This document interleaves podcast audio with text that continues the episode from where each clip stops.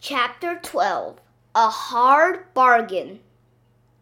That afternoon, we talked Miss Daisy into letting us go to Mr. Klutz's office for a meeting. We need to speak with Mr. Klutz, Andrea told the school secretary. It's very important. It's a matter of life and death, Ryan said. The secretary let us in. Mr. Klutz wasn't hanging from a ceiling or anything. He had on boxing gloves and he was punching his punching bag. May I help you, kids? he asked. Go ahead, AJ, Andrea said, giving me a shove from behind. Mr. Klutz, I told him, we have come to make a deal with you. Really? What kind of deal? We decided that we will read a million minutes with our parents, but only if you don't jump off the roof. Only if I don't jump off the roof? He said, looking puzzled.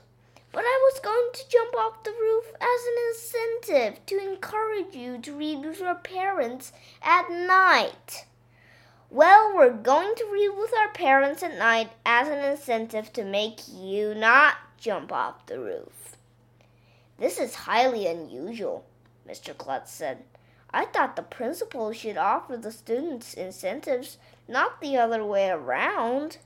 Your incentives have been getting more and more dangerous, Andrea told him. We're afraid that you might get killed trying to help us learn. Yeah, and if you die, we'll feel guilty. Now, let me get this straight, Mr. Klutz said.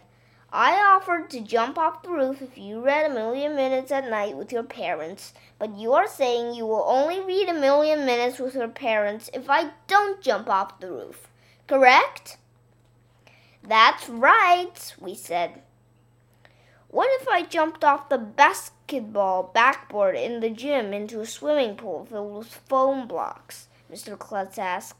Would that be okay? No, we all said. Can I wear a suit made of bubble wrap and jump off the stage in the auditorium? No! No jumping off anything, Andrea insisted. Not if you want us to read or write or do math. That's our final offer. Take it or leave it. You drive a hard bargain, Mr. Klutz sighed. Okay, I won't jump. Have a nice day, we all said.